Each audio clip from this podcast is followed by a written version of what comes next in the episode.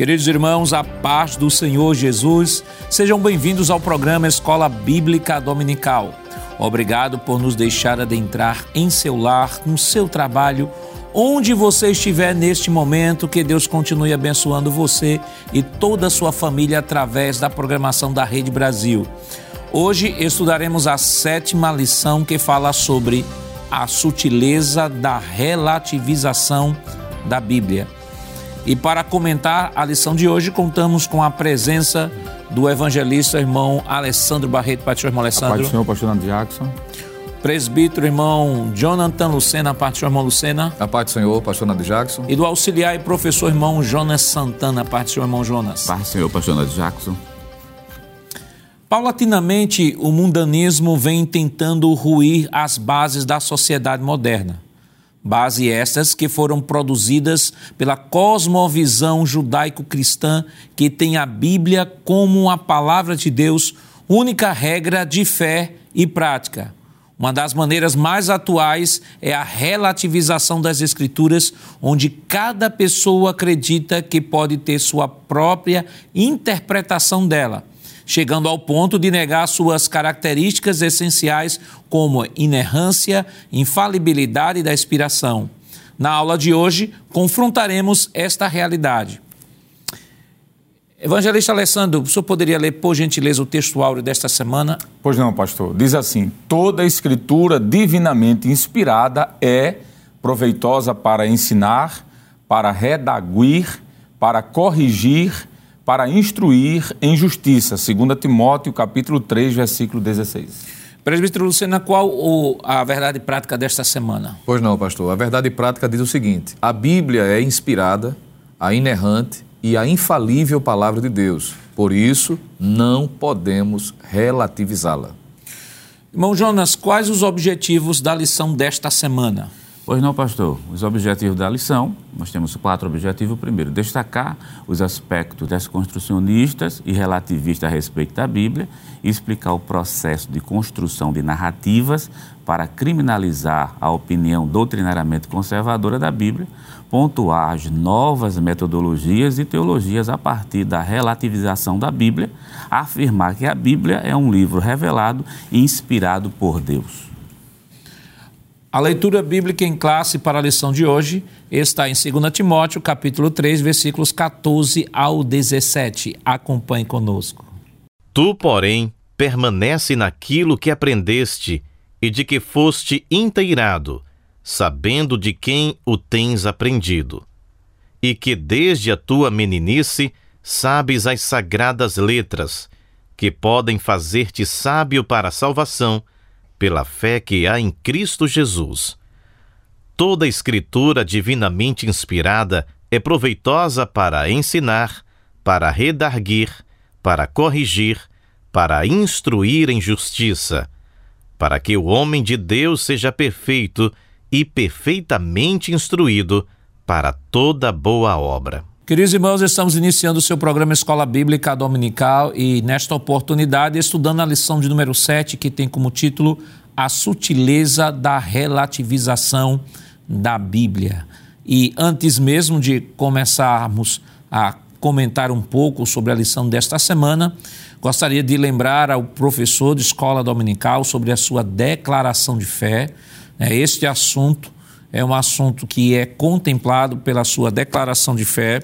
No capítulo 1, fala sobre as sagradas escrituras e lá você encontra o posicionamento da nossa igreja sobre este tema. É né? claro que é um tema que está sendo abordado, é um tópico que vai ser abordado dentro da nossa lição, mas é importante que você esteja familiarizado com a sua declaração de fé.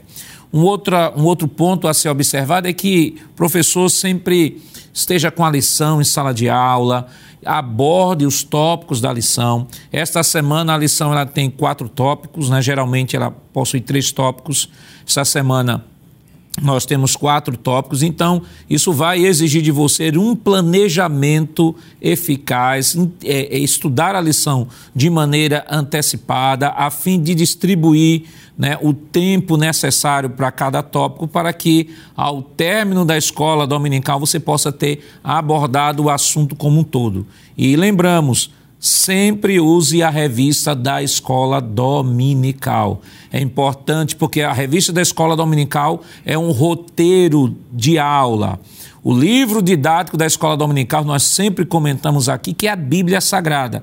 É importante que você sempre verifique se seus alunos estão com Bíblia, peça aos seus alunos para lerem o texto sagrado, mas não pode deixar de ter a revista da escola dominical, que é o roteiro sistemático do assunto que estamos tratando esta semana. E não só ter a revista, né, mas abordar a revista tópico por tópico, sempre fazendo ou tendo uma aula bem diversificada, permitindo que o aluno ele possa interagir também em sala de aula.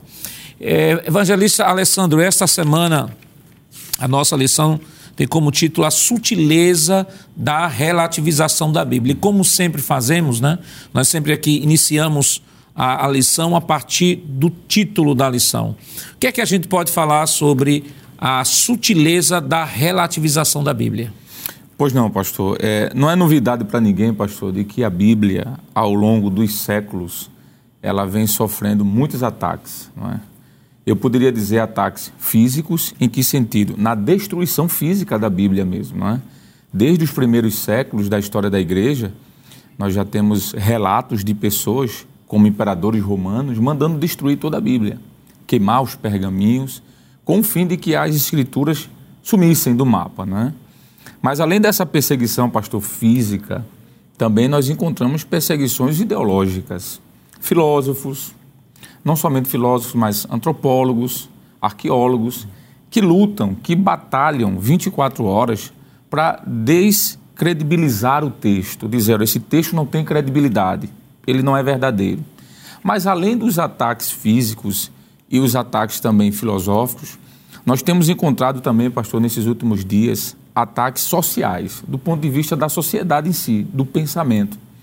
O texto, ou melhor, o tema, fala sobre a sutileza da relativização da Bíblia. Essa ideia, pastor, de desconstruir, relativizar o que a Bíblia diz. Ou seja, a postura de que a Bíblia ela não é por si a verdade de Deus, a verdade absoluta. Ela é uma, uma das verdades. Há quem diga que, dentro do ponto de vista relativista, pastor, nada é o que aparentemente é. Tudo é relativo e vai depender do campo e da visão de quem está observando. Eu penso que, como o senhor falou, é interessante a gente iniciar, pastor, definindo a palavra relativização. O que seria relativizar algo? E aqui eu tenho uma definição teológica e uma definição filosófica, que vai ajudar muito o professor em sala de aula e os irmãos que estão nos acompanhando. Uma definição teológica do que é relativização. É, relativizar é alegar que é, alguma coisa pode variar, pode mudar com o tempo, com o lugar onde uma pessoa ela está. Ou seja, a determinada verdade vai depender das condições em que eu estou inserido e do meu ponto de vista. Por exemplo, eu posso dizer que esse papel aqui é branco, mas alguém vai dizer, não, isso para mim isso é vermelho. Por mais que eu saiba, pastor, que isso aqui é branco, a sociedade em que estamos, que é uma sociedade líquida, né, já ensinada aí por Zygmunt Bauman, escreveu aí várias obras, mais de, mais de 40 obras, uma delas que ele escreveu foi Sociedade Líquida. É a ideia de que não existe uma verdade apenas, uma verdade fixa, estabelecida. A verdade ela vai se amoldar dependendo da cultura e do ponto de vista de quem está ali defendendo aquela bandeira. E a definição filosófica, é, no caso de que não há nenhuma verdade universal, diz o seguinte: o relativismo defende que não existe um padrão objetivo pelo qual a verdade deve ser determinada, de modo que a verdade varia com os indivíduos e com as circunstâncias. É isso que querem fazer com a Bíblia, pastor. Nós entendemos de que as escrituras, elas são a palavra de Deus. A Bíblia é a revelação máxima de Deus. Isso nós cremos, porque sabemos de que ela é sim inspirada, revelada, inerrante, infalível. Só que a sociedade em que vivemos hoje, pastor, não tem essa percepção, principalmente com algumas posições filosóficas, até políticas que nós temos enfrentado, isso pode ser comentado mais à frente, que vai dizer não, a Bíblia ela é apenas um livro histórico como qualquer outro e por isso deve ser, entre aspas, em alguns campos mais conservadores, respeitada, mas não aceita. Então, pastor, quando a Bíblia diz isso aqui é errado, isso aqui é pecado, para alguém que está de fora da nossa realidade cristã vai dizer isso é errado para você. Mas para mim não. Eu posso ter mais do que um marido, eu posso ter mais do que uma esposa, eu posso viver com uma pessoa que tem a mesma é, é, posição sexual que eu e aí por diante. Então, o relativismo, pastor, está entrando nesse campo, inclusive na questão teológica e bíblica. Irmão Lucena, o irmão Alessandro, o evangelista Alessandro, trouxe uma, uma, uma linha assim uma linha histórica bem interessante. Né? Ele começou a falar sobre a perseguição do livro em si. Né? A igreja, no primeiro século, foi perseguida.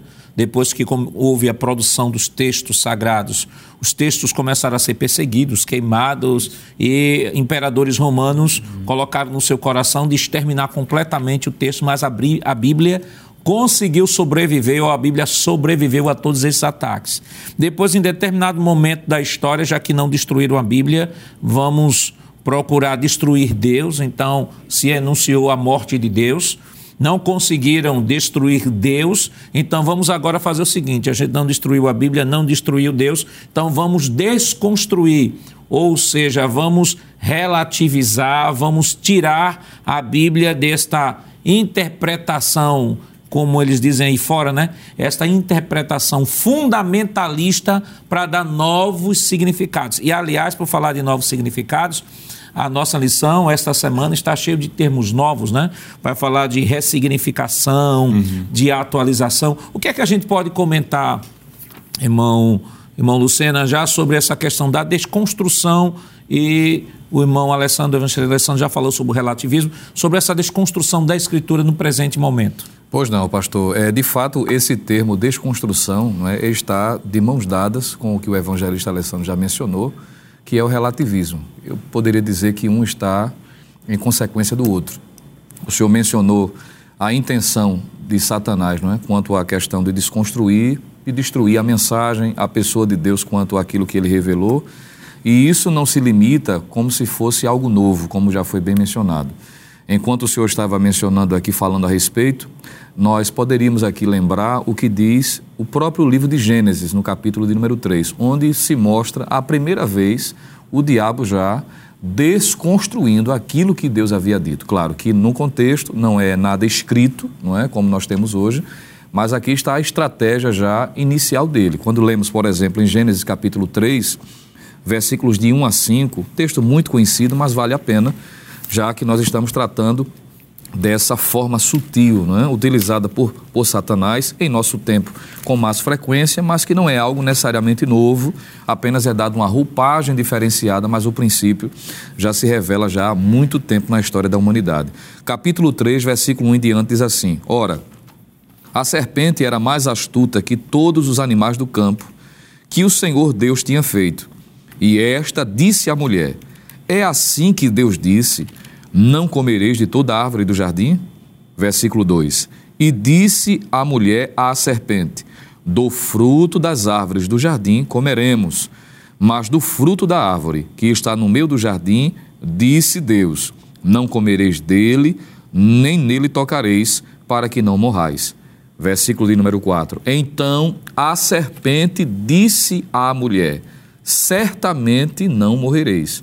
Porque Deus sabe que no dia em que dele comerdes, se abrirão os vossos olhos e sereis como Deus, sabendo o bem e o mal. Então a gente já começa a ver aqui nesse texto o que hoje, de forma muito mais clara, muito mais evidente, claro, com uma roupagem um pouco diferente, e a terminologia usada desde o início desse trimestre, sutileza, mostra essa forma sutil, não é que o diabo tem utilizado, mas que é algo já recorrente desde os primórdios da história da, da humanidade, onde ele está já desconstruindo aqui o que Deus tinha dito, pastor, claramente, tanto a Adão e, consequentemente, foi transmitido à sua esposa Eva. Então, aqui há uma tentativa, não é? O que é desconstruir. Em 2 de Pedro, capítulo de número 3, versículo de número 9, nós encontramos também no Novo Testamento sendo feito menção não é de uma tentativa de desconstruir, por exemplo, a mensagem, a promessa feita por Deus através da história, principalmente no Novo Testamento, ensinada por Cristo e defendida pelos apóstolos, que, que diz respeito à sua volta. E havia uma tentativa também de desconstruir. E Pedro faz menção a isso também, porque em 2 Pedro 3 e 9 diz assim: O Senhor não retarda a sua promessa, ainda que alguns a tenham por tardia, mas é longânimo para conosco, não querendo que alguns se percam, senão que todos venham arrepender-se. E por que ele faz essa reafirmação? Porque já havia uma tentativa de desconstruir a mensagem do, da volta de Cristo, o arrebatamento da igreja, onde havia aqueles que diziam, já de muito tempo se ouvia, mas que os tempos haviam passado e nada novo em relação a isso havia acontecido, então Pedro traz não é, a correção desse pensamento, que penso eu também pode ser introduzido aqui como esse, essa forma sutil de desconstruir que o diabo usa, principalmente em nossos dias. Irmão Jonas, esta, essas duas palavras, né, desconstrução e relativismo, são palavras que estarão bem presentes né, na lição desta semana. E é importante que o professor esteja sempre ali com o dicionário junto, é, antes mesmo de, se de repente leu alguma coisa, não entendeu, abra o dicionário, não passe adiante sem antes verificar o significado da palavra, porque isso é importante que o professor tendo clareza no que ele está abordando, vai ficar muito mais fácil para que os alunos possam compreender a abordagem da lição. Sim, senhor pastor, e principalmente porque já no tópico 1 da lição, ele usa algumas frases que são muito comuns na mídia local. E também aparecem alguns livros, como por exemplo, Era do Vazio, Pós-Verdade, pós -verdade, o, fim da, o fim das certezas. Todos esses termos são utilizados aqui, são termos novos que passaram a, a surgir na década de 80, só que não eram tão conhecidos. Mas com a difusão da internet, acho que a partir do ano 2000 a gente escutou muito essa questão de pós-verdade. O que é isso? É que, no caso, o ponto de referência está sendo utilizado as pessoas. Então, a verdade reside na fala, não reside fora da fala. Aí, nesse caso, a verdade pode ser construída a partir das relações sociais. Então, o que é que eles passam a dizer? Que cada um tem uma verdade própria. Então, essa verdade própria que cada um tem seria justamente essa era da pós-verdade, que não existe uma verdade absoluta. Já essa questão da era do vazio também vai na mesma linha de raciocínio, em dizer que as grandes verdades, todas elas se esvaziaram e hoje o homem vive nesse chamado campo das, incer... campo das incertezas, por isso chamado fim das certezas, que são tudo sinônimo dentro desse contexto aqui.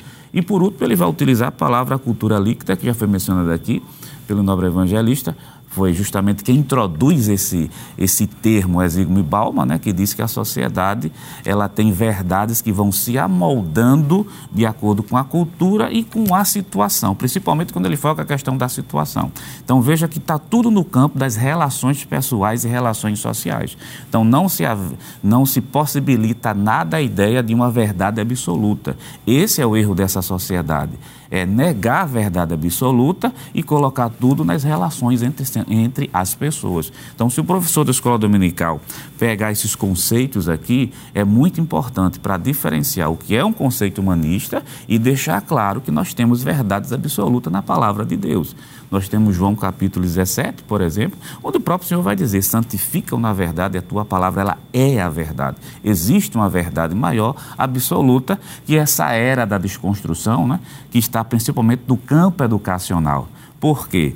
É, já foi falado aqui questões relativas à história é, desde a década de 30, passando por 70 até chegando, o sistema educacional visa exclusivamente dizer que as verdades são líquidas ou pertencem a cada um. Isso vai influenciar filosofia, literatura, educação, vai influenciar a própria teologia e por isso a gente tem uma sociedade dessa tão relativista e ao mesmo tempo se esquecendo das escrituras sagradas.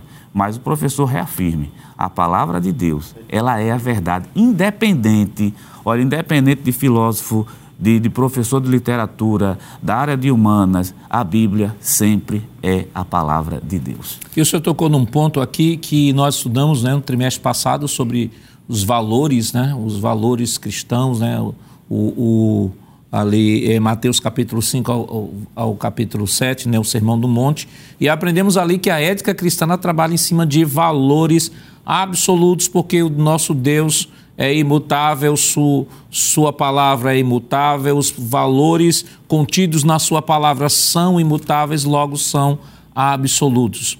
Mas quando nós falamos de verdade relativa, por que se aplica apenas ao campo ético-moral? E não no sentido geral.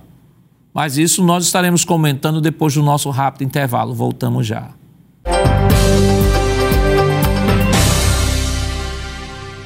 Queridos irmãos, estamos de volta no seu programa Escola Bíblica Dominical, esta semana estudando a lição de número 7, que tem como título A Sutileza da Relativização da Bíblia. Né? E no bloco anterior nós deixamos né, a seguinte deixa, né?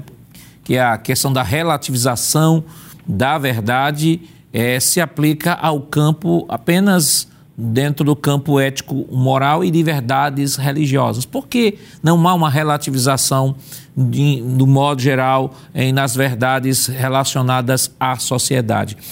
E aí nós entramos, irmão Alessandro, no chamado a Bíblia e o politicamente correto.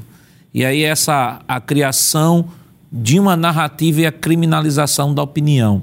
Nós falamos aqui que, eh, quando nós falamos de verdades relativizadas, essas verdades dizem respeito apenas ao campo ético-moral. Estamos falando da, da Bíblia como palavra de Deus, a Bíblia não é a palavra de Deus, questão do aborto, da criminalização do aborto, da descriminalização das drogas, etc, etc. São verdades que trabalham o aspecto ético-moral ou em verdades religiosas.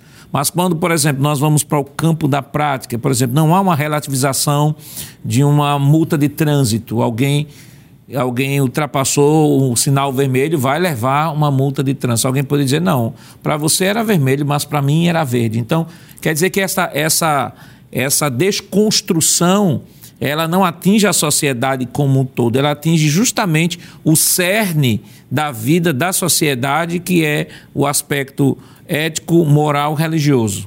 Exatamente, pastor. E é interessante notar que desde a época do Antigo Testamento, os servos de Deus já sofriam, vou usar essa expressão apropriada, uma perseguição em relação a esse campo. Isaías, por exemplo. Isaías, o capítulo de número 5 e o versículo de número 20, o profeta ele é muito enfático a respeito disso. E eu queria, com a sua permissão, ler esse texto, porque eu penso que tem tudo a ver. O profeta Isaías diz assim, isso 700 anos antes de Cristo, não é? Ele diz assim: Ai dos que ao mal chamam bem. Observe que desde aquela época já havia essa ideia de ressignificar o texto, não é? Reinterpretar o texto e adequá-lo ao ponto de vista de algum grupo, desde que essa interpretação seja favorável à minha ideologia, à minha cosmovisão.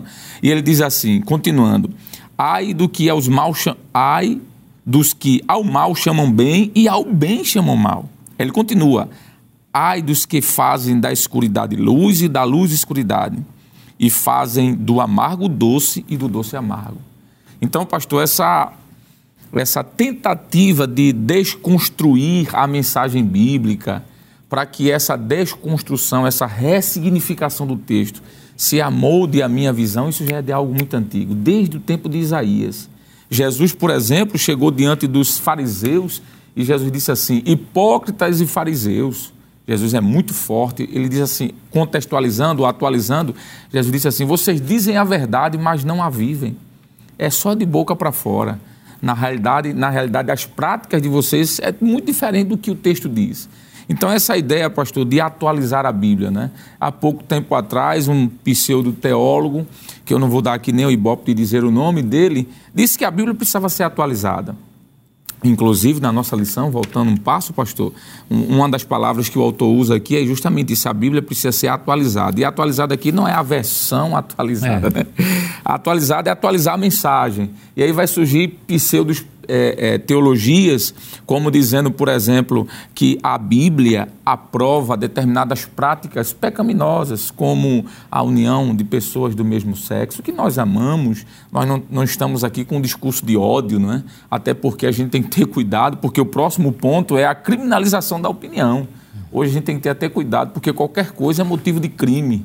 Não estamos aqui de forma alguma sendo homofóbicos com as pessoas que têm um, um posicionamento é, de uma visão sexual diferente da Bíblia. Mas precisamos dizer que a Bíblia, como verdade, pastor estabelece isso desde o princípio. No princípio criou Deus homem, mulher, macho e fêmea, ponto final. Então há essa ideia de pegar o texto e dizer, não é bem assim, vamos reinterpretar a Bíblia, vamos ressignificá-la, vamos atualizá-la, dar um upgrade aqui, fazer com que a mensagem fique clara.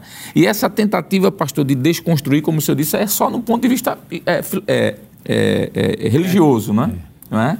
Quando a gente vai para o ponto de vista secular das coisas, é algo fixo, estabelecido. Se passar no final vermelho, é multa. E ainda tem mais. Se o guarda estiver ali ele interpretar que essa multa pode ser duplicada, ele vai duplicar, triplicar, ele vai triplicar. Eu, por exemplo, fui multado quintuplamente um guarda entendeu que eu passei e naquele momento ele entendeu várias possibilidades. E eu nem questionei, pastor, porque é uma questão fixa, né? Lei. Não foi a interpretação dele. Agora, quando vai para a Bíblia, nós somos ultrapassados, quadrados, somos ignorantes, somos ultra, somos ultra radicais, pastor. Mas é bom que o professor em sala de aula diga de que, como o professor Jonas falou aqui, a Bíblia, ela é a verdade absoluta. Com muito respeito àqueles que pensam diferente, nós olhamos para a Bíblia e jamais vamos abrir mão, pastor do que está aqui no cerne das Escrituras. E quando o senhor falou aí desse termo atualização, eu lembrei, irmão Lucena, um determinado filósofo que é, é muito conhecido na mídia, ele disse assim: se Paulo fosse escrever suas epístolas hoje, ele não falaria contra a homossexualidade, não falaria contra a imoralidade, porque isso eram valores da chamada sociedade patriarcal da sua época. Se ele vivesse hoje, com toda certeza, a Bíblia teria uma outra roupagem, que é justamente o que é, o irmão Alessandro aqui, o Alessandro citou, daquele falso teólogo, né? Que diz, não, a Bíblia precisa ser atualizada. É justamente nesse sentido, né, irmão? Verdade, pastor, porque uma coisa bem diferente, como já foi frisado, é, por conta da mudança social, a linguagem ser adaptada para o entendimento, mas os valores são permanentes. O senhor fez menção ao trimestre anterior, onde foi feito durante três meses a abordagem do Sermão do Monte, e estão ali valores estabelecidos. É Deus, não tem como, porque vem dele ele é imutável, e o que ele estabelece como valor também é imutável. Mas há essa tentativa, não é? principalmente em nossos dias, em virtude da, do objetivo de, além de relativizar as mensagens, a mensagem de Deus, também negar a sua autoridade e resisti-la. Não é? E isso, muitas vezes, trazendo essa maquiagem, que é um, dos perigos na atualidade. É alguém que muitas vezes transveste a sua intenção com pseudo-piedade, pensando, às vezes, querendo dizer que está pensando no outro, e em contrapartida querendo dizer que quem defende os valores cristãos estabelecidos na palavra não está pensando na liberdade do outro. Pelo contrário, a Bíblia mostra, não é? Já foi dito aqui, cada um vai escolher a sua, a, a, o caminho a seguir, mas não tem como passar por cima disso. O apóstolo Paulo, a propósito, em seus dias, teve que combater pessoas que, além de relativizar, desconstruir a mensagem, também negava a sua autoridade e a resistia. E na própria segunda epístola de Paulo a Timóteo, onde está inserida a propósito a leitura bíblica em classe da lição, por exemplo, se a gente voltar pastor Nadiax me permita fazer menção aqui, no capítulo de número 2, versículo 17 e o versículo de número 18, Paulo já faz menção desses, não é? que já em seus dias também servem de referência para os que hoje tentam também fazer igual. 2 Timóteo, capítulo de número 2, versículo 17 e 18, está escrito assim: os, versículo 17, e a palavra desses roerá como gangrena, entre os quais são Imineu e Fileto versículo 18. Os quais se desviaram da verdade, veja que há um desvio não é? do que é o padrão, do que é o modelo, dizendo que a ressurreição era já feita e perverteram a fé de alguns. Haviam esses aqui que estavam des desconstruindo, relativizando. Ainda na segunda epístola de Paulo a Timóteo, no capítulo de número 4, a propósito, no capítulo número 3, antes do capítulo 4, Paulo vai dizer que essa intenção, ou essa ação, ou atitude, é característico dos dias trabalhosos. Capítulo 3, versículo 1, ele fala sobre isso. E no versículo de número 8, Paulo diz o seguinte: E como Janes e Jambres resistiram a Moisés, resistiam à autoridade, assim também estes resistem à verdade, sendo homens corruptos de entendimento e réprobos quanto à fé capítulo 3, versículo 8.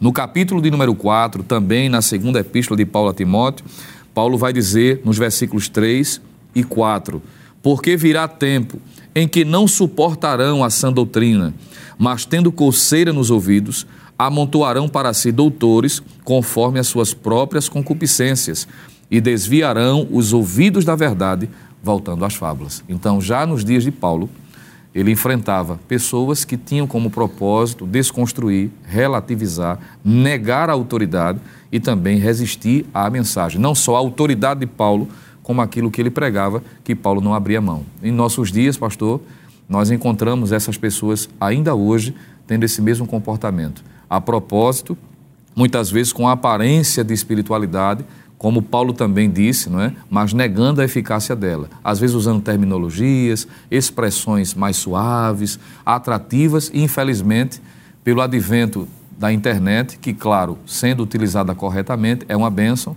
mas também deu vez e voz para essas pessoas e isso tem arregimentado muita gente. E alguns, por conta do politicamente correto, não é que o que está sendo tratado aqui, está aos poucos suavizando a mensagem. Quando a gente vai olhar para o padrão, que é Jesus, Jesus não suavizou mensagem em momento nenhum. Ele, por exemplo, o evangelista João escreve que quando ele trouxe uma palavra muito dura, que as pessoas não conseguiram entender ou não quiseram se submeter a ela, disse: dura esse discurso, quem pode suportar? E cada um começou a ausentar-se, saiu da presença do Senhor. E Jesus olhou para os discípulos e disse: Se vocês também querem ir, Jesus não relativizou, ele não abriu, ele não abriu mão daquilo que havia estabelecido, que havia dito, não suavizou, não usou de eufemismo, disse: Vocês querem ir também? Pedro disse: Não, para quem iremos nós? Só tu tens as palavras de vida eterna. E quem tem compromisso com Jesus não pode enveredar por esse caminho do politicamente correto.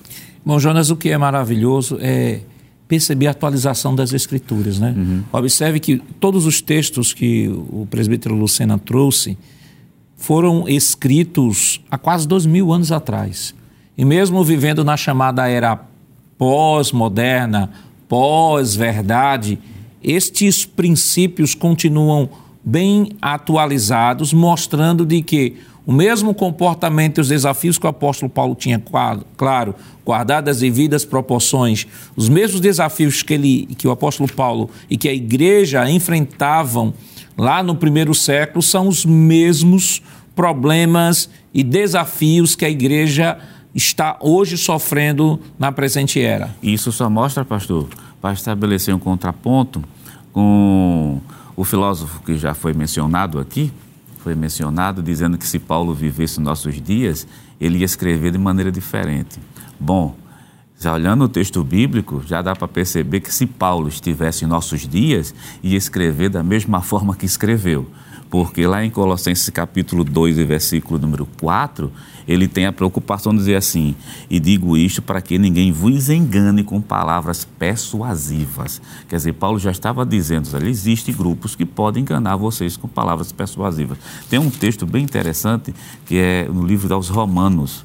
No livro aos Romanos, no capítulo 16, o apóstolo São Paulo Romanos capítulo 16 e o versículo 17, e fazer a leitura completa, 17 e 18 diz assim: E rogo-vos, irmãos, que noteis que promove dissensões e escândalo contra a doutrina que aprendeste, desviando-vos deles.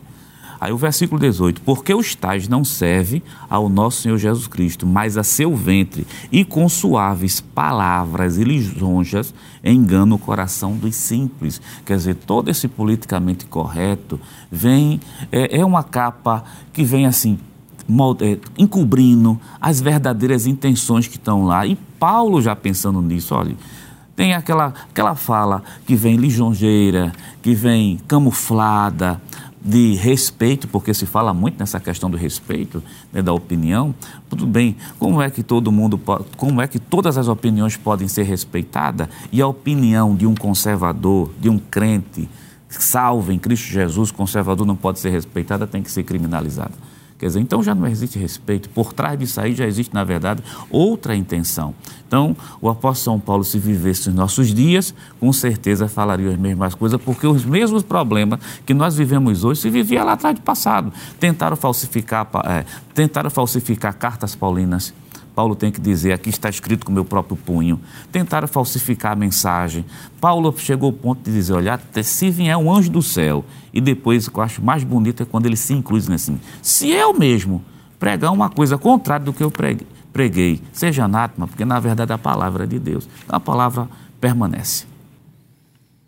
A relativização das escrituras por grupos que procuram desconstruir a palavra traz muitos desafios para a igreja, inclusive a produção de muitos evangelhos e teologias escusas. Que tipos de evangelhos são apresentados? Quais são essas teologias? E qual deve ser, de fato, o nosso posicionamento ante a, todo, a todos esses desafios? Mas isso nós estaremos comentando depois do nosso rápido intervalo. Voltamos já.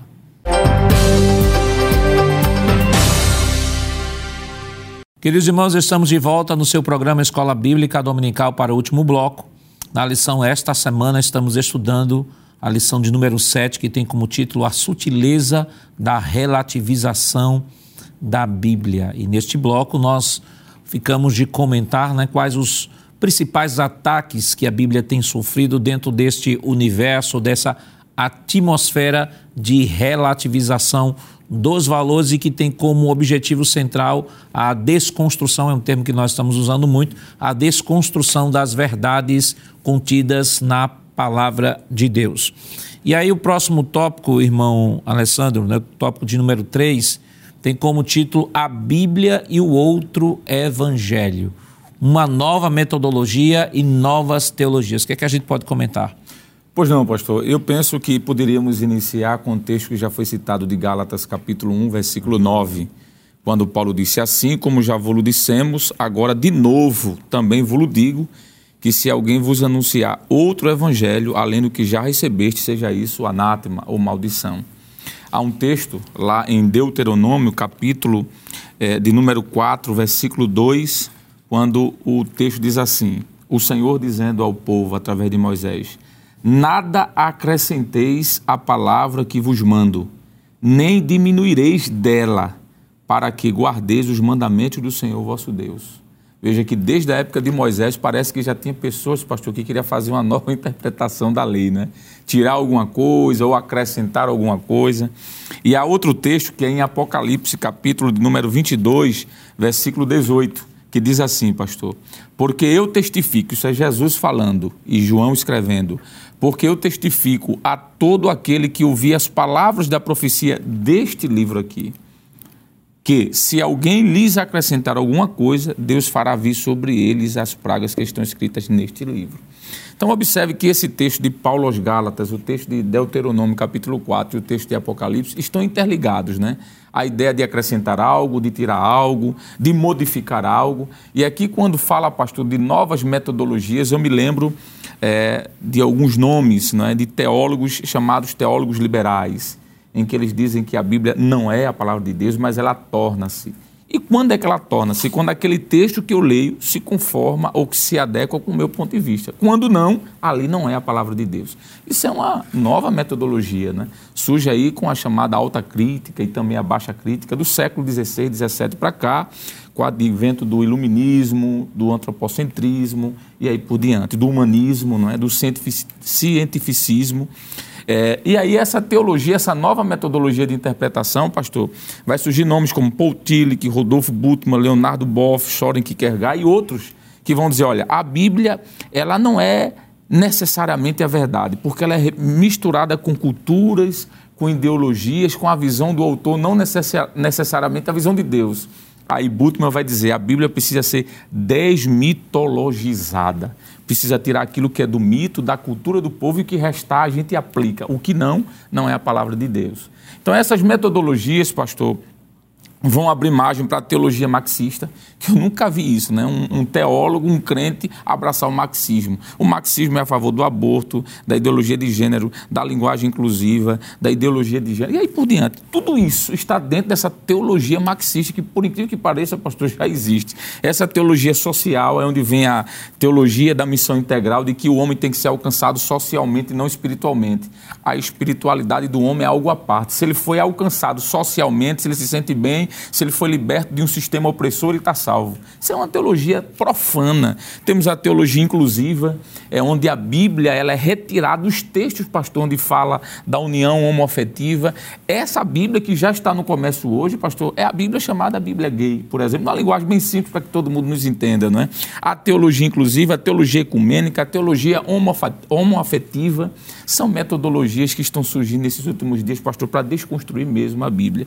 E finalizando, essas novas teologias, como eu falei, pastor, vai surgir aí não somente novas teologias, mas novos teólogos e, consequentemente, novas igrejas, pastor, não é? Já existe a ideia de que a igreja ela tem que mudar até a cor. As paredes têm que ser preta, porque branco não representa mais a mensagem do evangelho. Imagine, né? E aí por diante, pastor. É uma coisa que certamente os irmãos, é, lendo a lição, o esboço da superintendência também, pastor, que o senhor sempre tem lembrado, eu acho que é um material de subsídio Isso, muito perfeito. bom. Já está disponível no site da Rede Brasil, só ir lá baixar e citar os textos que aqui estão, pastor. Irmão, irmão Lucena, o irmão Alessandro trouxe assim uma uma visão panorâmica bem, bem completa. E o que a gente tem percebido é que essa, essa questão da desconstrução das escrituras é, é algo histórico que vem sendo desenvolvido. Talvez esteja sendo percebido de maneira mais clara, como o irmão Jonas que colocou, por conta do, uh, das redes sociais, da tecnologia. Então, tudo isso tem sido disseminado de maneira mais rápida. E uma coisa que o irmão Alessandro colocou, que foi também uma contribuição que, visava, que visa desconstruir esse texto, que é chamado período da chamada teologia contemporânea, onde se diz que a Bíblia não era a palavra de Deus, se diz que a Bíblia contém a palavra de Deus, ou que a Bíblia torna-se a palavra de Deus, e nessa ideia de torna-se ou de contém, a ideia de que a Bíblia é cheia de mitos. Uhum. É, inclusive, é, dentro desta, desta linha de pensamento, né, chegam a descrever que Gênesis de 1 a 11 é, é, um, é um, livro especificamente esse conjunto de capítulos, Gênesis de 1 a 11, são capítulos produzidos dentro de uma questão mitológica. Então, a partir daí, quando você diz que Gênesis de 1 a 11 é mitológico, você automaticamente desconstrói tudo que vem adiante, porque se é mitologia, o que é que a gente pode esperar daquilo que está sendo dito em termos bem objetivos, em termos doutrinários? É verdade, pastor. A tentativa ela é, é, esta, não é? Só que eles esqueceram de combinar com Jesus, né? É, é. Porque se considerar de que os primeiros capítulos citados que o senhor mencionou é mito, Jesus fez menção a esses capítulos como sendo uma verdade histórica. Nós encontramos isso em Mateus capítulo 6, também capítulo de número 19, o próprio Paulo e outros escritores do Novo Testamento. Então, não era considerado, não deve ser considerado, porque existe de fato a fundamentação histórica. É, na verdade, é uma tentativa não é, de querer dar a ideia de algo certo a ser seguido, às vezes com uma roupagem científica, não é, para querer desconstruir, mas o professor em sala de aula deve aproveitar a oportunidade e, sobretudo, incentivar, pastor, os, os alunos, aquilo que nós temos aprendido com o nosso pastor presidente, de nos dedicarmos à leitura das Escrituras. Porque quando lemos a palavra, nós vamos perceber não é, de que ela mesma nos dá essa, essas informações e nos imuniza contra essas tentativas sorrateiras de querer é, fragilizar aquilo que a Bíblia diz, por exemplo, sobre a sua inerrância, não é? fazendo dela ser inerrante, porque ela advém de Deus. Ora, se Deus é inerrante, Ele é o mesmo ontem, hoje e eternamente, então aquilo que Ele escreveu, aquilo que foi escrito, inspirado, permanece até hoje e a gente não pode relativizar. E a Bíblia faz menção a essa realidade a inerrância das Escrituras. Isso pode ser visto, já foi mencionado João, capítulo 17, versículo 17. O próprio Deus diz a palavra, Salmo 19, versos 8 e 9, e também Hebreus, capítulo 6, versículo 18, que Deus não mente. Então, se ele não mente, o que é escrito é a verdade, não pode ser relativizado a inerrância. A sua infalibilidade também é descrita quando lemos tanto o Antigo como o Novo Testamento. E as próprias ciências, não é? Verdadeiramente ciência mostra essa realidade. O senhor fez menção, evangelista Alessandro, de pessoas dentro da arqueologia que lutam ferrenhamente para querer desconstruir. Mas existe a arqueologia, de fato, puramente ciência, que tem comprovado, sobretudo, a historicidade, aquilo que está escrito, de fato, é verdade, tirando essa ideia quebrando, aí eu vou usar o termo do lado contrário, desconstruindo a desconstrução deles, não é? que mostra de fato que aquilo que está escrito é verdade. Então, o professor, em sala de aula, pastor Nadiax, deve, sobretudo, enfatizar. E é uma ótima oportunidade né? de é, lançar um desafio para que leia-se mais. Principalmente, nós estamos aí não é, no, no, na metade do trimestre propriamente dita e há uma oportunidade de a gente continuar lendo e incentivar a leitura da Bíblia. Embora hoje nós temos já foi feito menção aqui de várias versões, mas existe uma preocupação de nossos dias, é que a Bíblia está à disposição em várias versões, tamanhos diferentes, mas existe alguns cristãos que ainda vivem um analfabetismo bíblico. E isso é preocupante. E quando se depara com um vídeo, não é? uma mensagem, isso pode trazer dificuldade, isso pode trazer problema espiritual. Então, um crente precisa é, ler diariamente, estudar a sua Bíblia, para que possa vencer essas desconstruções. O pastor Nando Jago, o me permite interpelar o senhor quando o presbítero falou sobre essa questão de versão. É bom também, pastor, aproveitar essa deixa aqui e dizer que precisamos ter cuidado, porque existem Bíblias adulteradas que se colocam um nome eufêmico, usam um termo suave, mas que na realidade o texto não é o texto da Bíblia. Por exemplo, já existe, os irmãos sabem, a teologia feminista, de que já existe uma Bíblia, de que Deus não é chamado de pai, é chamado de mãe, de que ele não é chamado de Senhor, ele é chamado de Senhora. Textos que foram adulterados, textos que foram tirados e coloca lá, Bíblia da Mulher. Não estou me referindo à Bíblia da mulher de estudos da Sociedade Bíblica, da CPAD, não, não é esta Bíblia. É um outro texto que já rola há alguns anos e alguém que não conhece, uma vez teve um aluno na STEADEB, pastor, inclusive é bom fazer o mexendo da STEADEB, né? Hum. Se matricule na STEADEB, que isso aqui é só um ensaio. É. Pegou essa Bíblia, pastor, veio, professor, olha essa Bíblia aqui, que é que o senhor acha? Quando eu olhei na internet, disse, pelo amor de Deus, não compra. Eu fui explicar, ele disse, mas tem o nome Bíblia da mulher. Então é bom ter cuidado com isso também, pastor. Só lembrei, eu Peço desculpa por Não, tranquilo. Olha, irmão Jonas, é, a gente percebe aqui, pelo tudo que foi já falado, de que o problema, o problema é, é, é há uma dicotomia, né? Não se sabe se é a teologia que gera a hermenêutica ou a hermenêutica que gera a teologia. Mas para facilitar para o professor, a gente percebe que a hermenêutica adequada ela gera uma interpretação adequada uma hermenêutica equivocada. O que é hermenêutica? A ciência de interpretação da Bíblia. O autor fala de metodologia, mas o que uhum. ele está falando aqui justamente é a maneira como nós interpretamos a Bíblia. Há, inclusive, há, inclusive um manifesto um manifesto do Conselho de Doutrinas da, da Comissão Apologética da CGADB sobre hermenêutica pentecostal. Você pode pesquisar aí Uh, você pode pesquisar na internet, que foi publicado no dia 5 de abril de 2021, que vai mostrar qual a hermenêutica, né? qual a hermenêutica pentecostal, o que é que nós consideramos como hermenêutica pentecostal, porque valorizamos, acima de tudo, aquele princípio hermenêutico geral de que a Bíblia interpreta a própria Bíblia. Perfeito, pastor. E esse é o princípio que não é de hoje, esse princípio é muito antigo, e o que foi que essas novas, essas novas metodologias fizeram com o texto? Por sinal, o autor da lição, ele cita na lição e cita também no livro dele, que é o caso de trazer o foco não para o texto, mas o foco para o leitor. Nesse caso, é o leitor quem determina o significado. Então, isso, esse conceito que vem da filosofia e foi importado para a teologia, para essas novas, essas teologias liberais, é isso que vai traz toda a confusão, que é, é como se o, o, o, próprio leitor ele pudesse definir o significado de tudo. E não é assim onde a Bíblia, é o que a gente sempre diz aqui no programa, a, e o Senhor tem nos ensinado, a Bíblia, ou melhor, o texto, interpreta o próprio texto. E é interessante, irmão Jonas, que, como a gente falou aqui, né, que a relativização dos princípios são os valores ético-morais e valores religiosos. Uhum. Né? Quando está falando aí dessa hermenêutica que se foca exclusivamente no, na, no intérprete, não, o que não, não importa. Para eles diz o seguinte: olha, não importa o que o escritor escreveu. O que ele escreveu, escreveu para ele, mas não tem sentido nenhum. O sentido do texto é aquilo que o texto significa para mim. É interessante que esta hermenêutica só se aplica à escritura. Porque uhum. se você vai para qualquer curso da universidade, Perfeito. você pega o livro de qualquer autor, inclusive o livro desses autores, para estudar, você não vai dizer, não, ele está dizendo isso, mas para mim ele não está dizendo. Para mim o importante é aquilo que eu estou entendendo que ele disse. Aí quando você coloca uma, uma questão como essa, você, de repente, você sai você é avaliado de maneira negativa porque diz, não, ele está dizendo isso. Mas como é que ele está dizendo isso? não estamos centrados numa hermenêutica baseada na experiência, naquilo que eu sinto, naquilo que eu acho. É claro que tudo isso tem como finalidade aplicar e desconstruir a palavra, porque no universo geral isso não funciona. Porque qualquer conteúdo, qualquer curso que você fizer, seja de que nível for, sempre todo o conteúdo que vai ser dado é, é dado de maneira objetiva e você tem que aprender aquilo que está sendo a, a, ensinado para se qualificar para atuar no mercado.